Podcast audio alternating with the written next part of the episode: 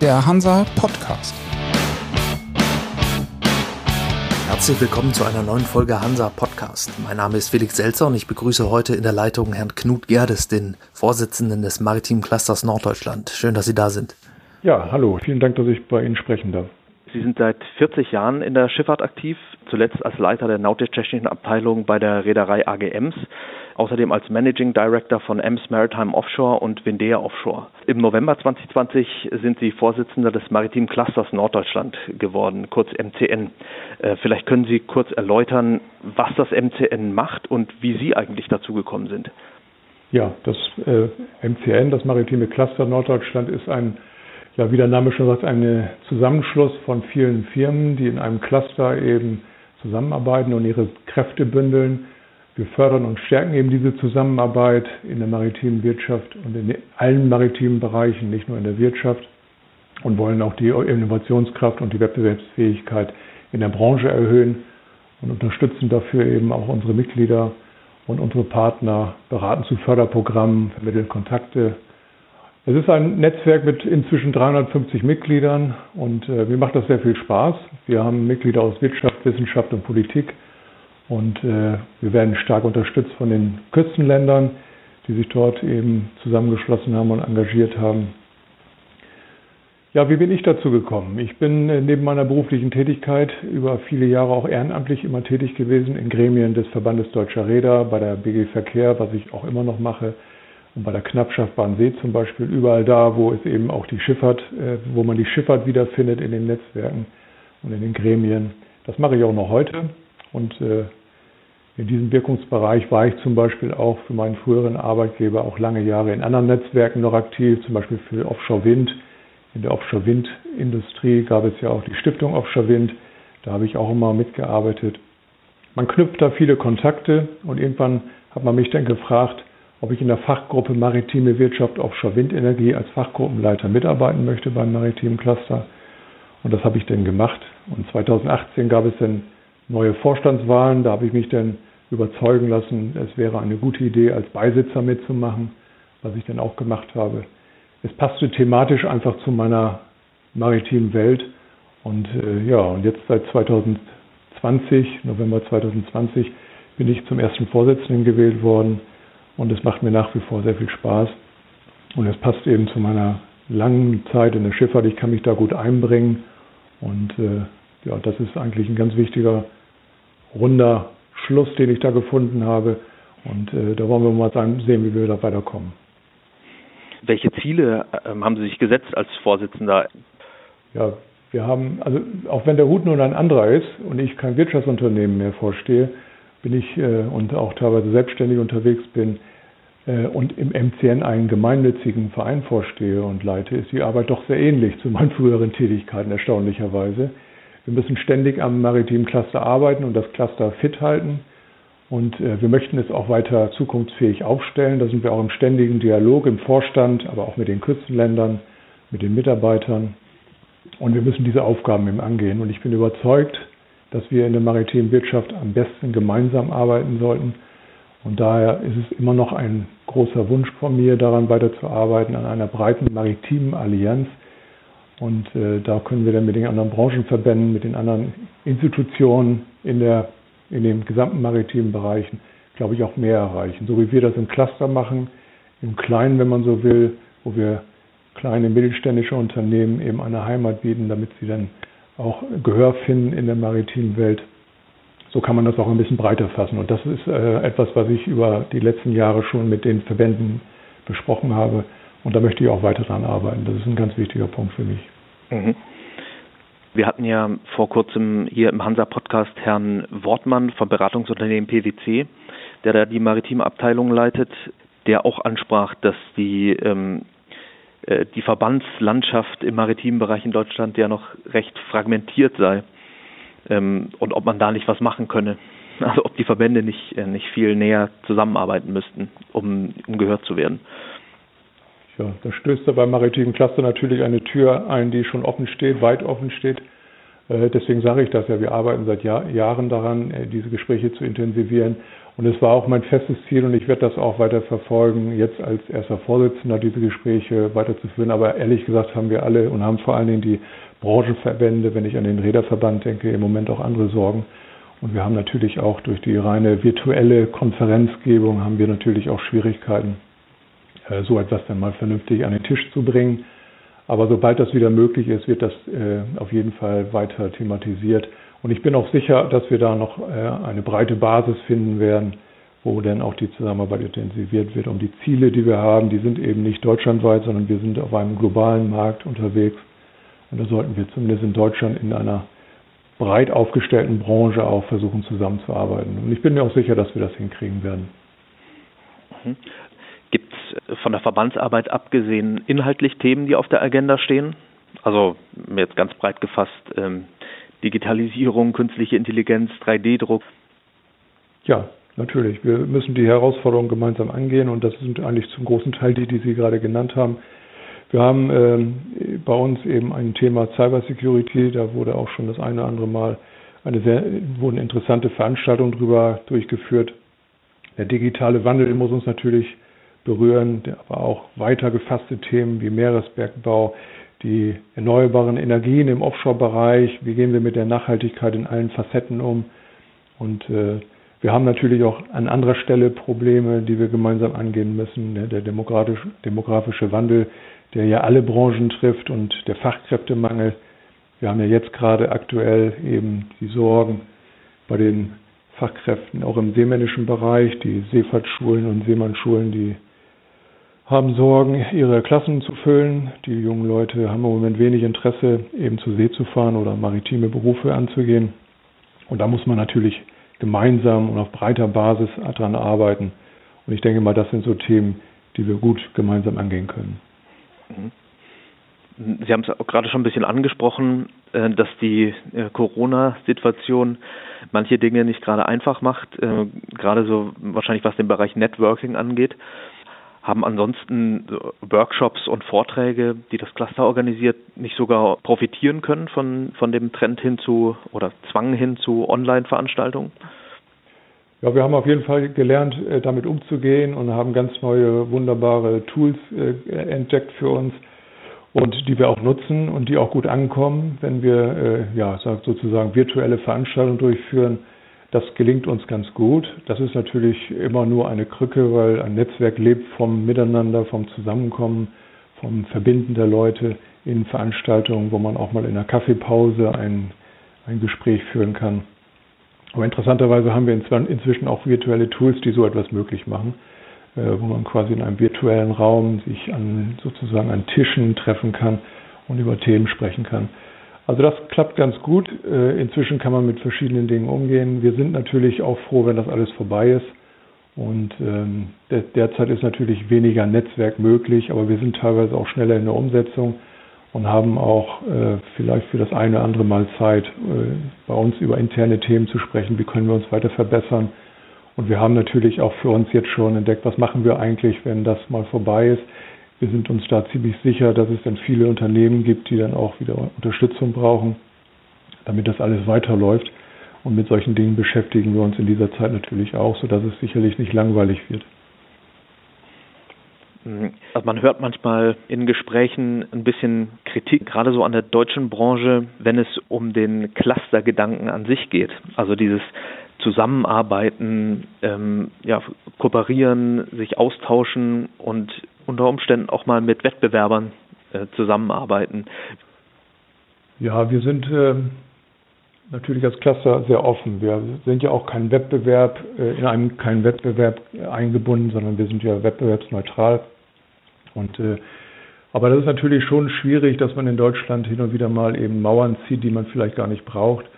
Und äh, wir sind ja bei unserer Arbeit in Projekten auch immer mit der Frage konfrontiert, wie weit können wir Informationen öffnen und und verbreiten und in der Gruppe verteilen. Aber im, im Großen und Ganzen ist es einfach eine Frage der Struktur, wie man das aufbaut. Und wir sind da wirklich sehr offen und wir würden uns wünschen, dass wir das ein bisschen besser hinkriegen in Deutschland. Und äh, wir haben Beispiele in unserem eigenen Haus, wo das ganz gut funktioniert. Sie haben 3D-Druck genannt, äh, da findet das ja auch so statt. Man, das ist ja deshalb erfolgreich, weil wir da verschiedene Unternehmen und Institutionen zu einem Thema zusammengeführt haben, die dann gemeinsam daran arbeiten mit dem maritimen Cluster zusammen, das gemeinsam präsentieren und öffentlich machen. Das ist ein allgemein bekanntes äh, Projekt und das hat es auch verdient, weil es natürlich auch ein sehr tolles Projekt ist. Aber das ist ein schönes Beispiel dafür, wie das möglich ist, auch Wettbewerber zusammenzubringen, die gemeinsam in einem solchen Projekt dann eben auch daran arbeiten, sich da eben ihren eigenen Erfolg herauszuleiten. So sind ja wahrscheinlich die ähm, 3D-Druckunternehmen auch eher junge Unternehmen, zum Teil zumindest, die wahrscheinlich da auch anders rangehen, also mit einer anderen, mit einer anderen Einstellung an sowas rangehen, könnte man sich vorstellen. Gibt es da auch andere Branchen in Deutschland oder vielleicht ähnliche Organisationen in, äh, in Nachbarländern, wo man sich ähm, in der deutschen Branche noch was abschauen könnte?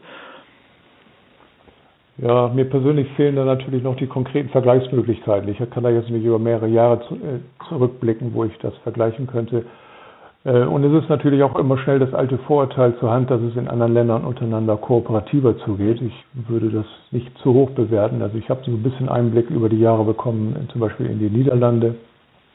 Da wirkt das auch immer so, als wenn die enger zusammenstehen. Aber da kämpft am Ende auch jeder für sich, äh, gerade im Wirtschaftsbereich. Und äh, in Norddeutschland sind wir allerdings mit den Modellregionen der EU schon so weit, dass wir da eben in solchen Projekten arbeiten, die also über die Grenzen hinweg ähm, zusammenarbeiten. Hamburg ist ja in diesen Modellregionen der Clusterpolitik der EU eingebunden. Also haben wir direkt vor der Tür eigentlich ein solches, eine Clusterlandschaft, die versucht zusammenzuarbeiten. Und das MCN ist für, von Hamburg auch da eingebunden. Und äh, da ist auch jedes Cluster für sich natürlich unterschiedlich aufgestellt.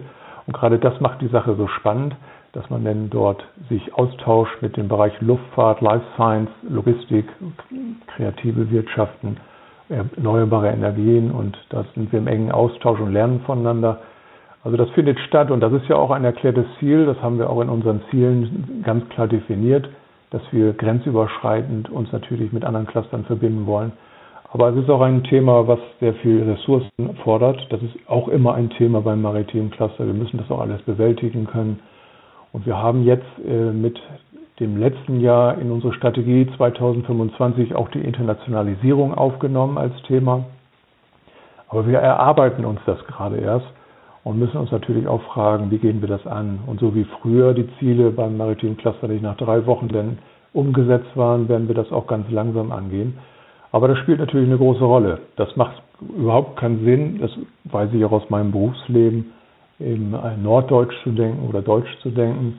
Also äh, der Wettbewerb, der findet ja nicht in Deutschland statt, der findet eher meistens im europäischen Bereich statt oder auch global.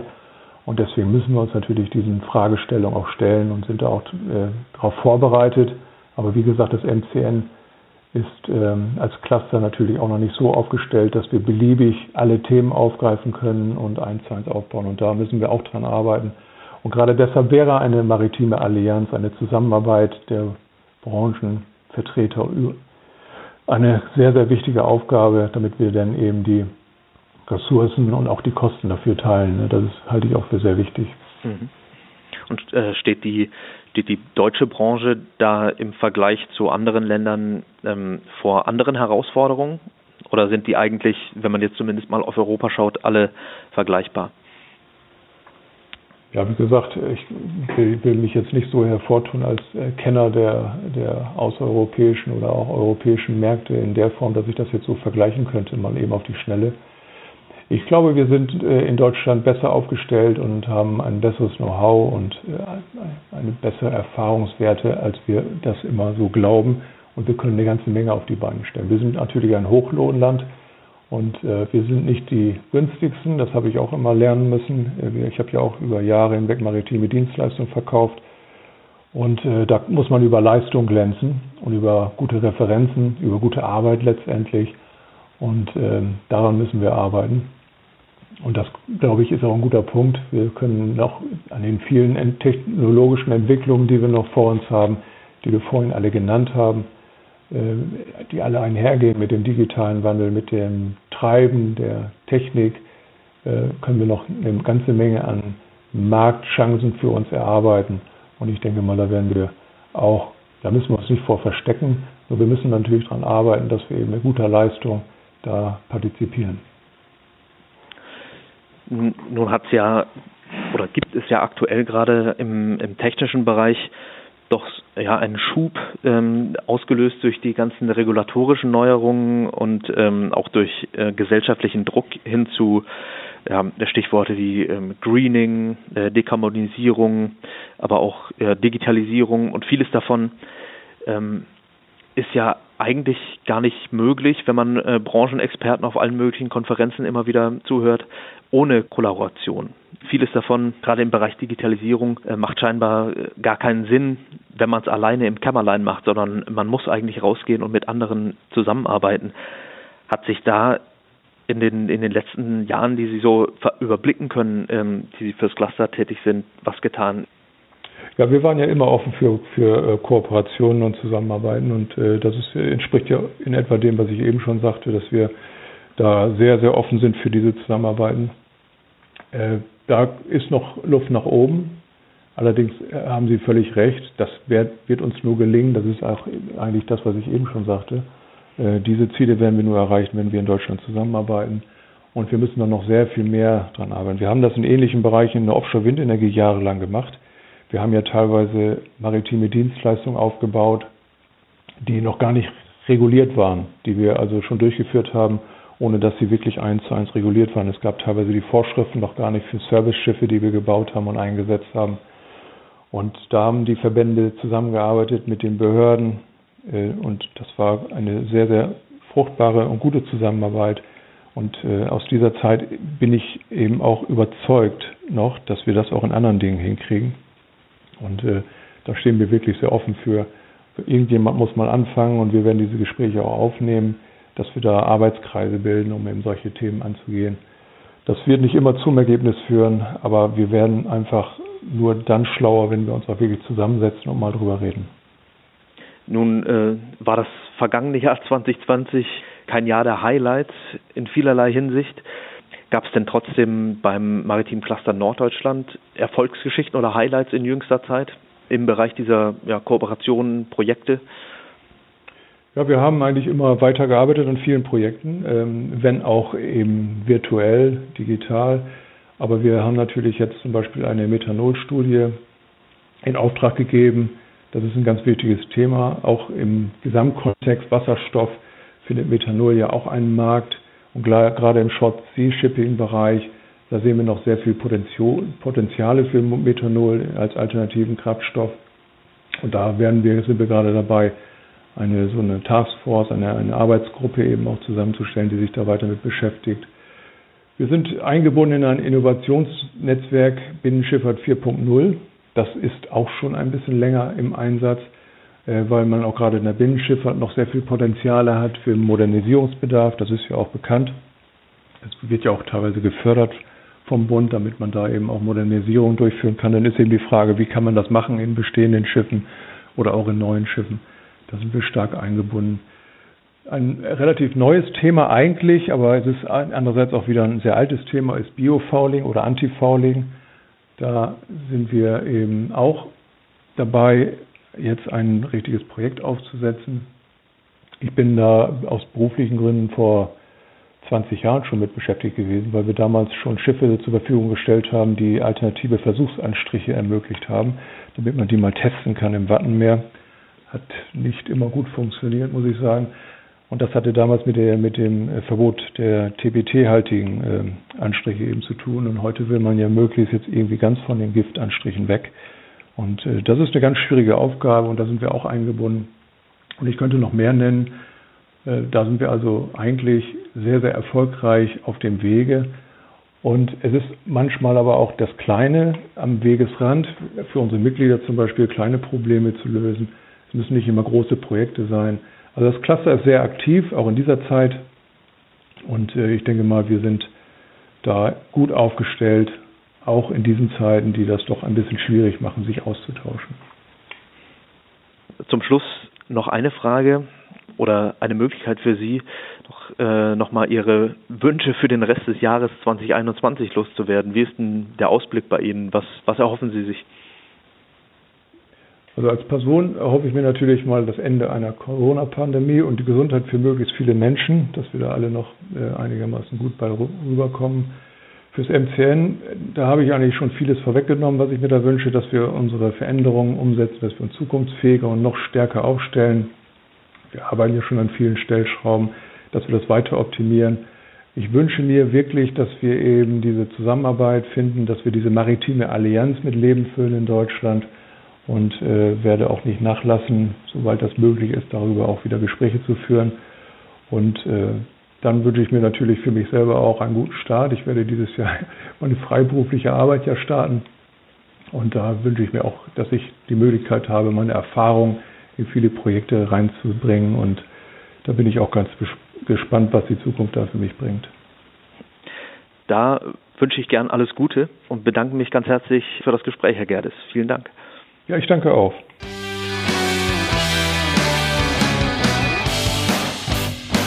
Das war für Sie der Hansa Podcast.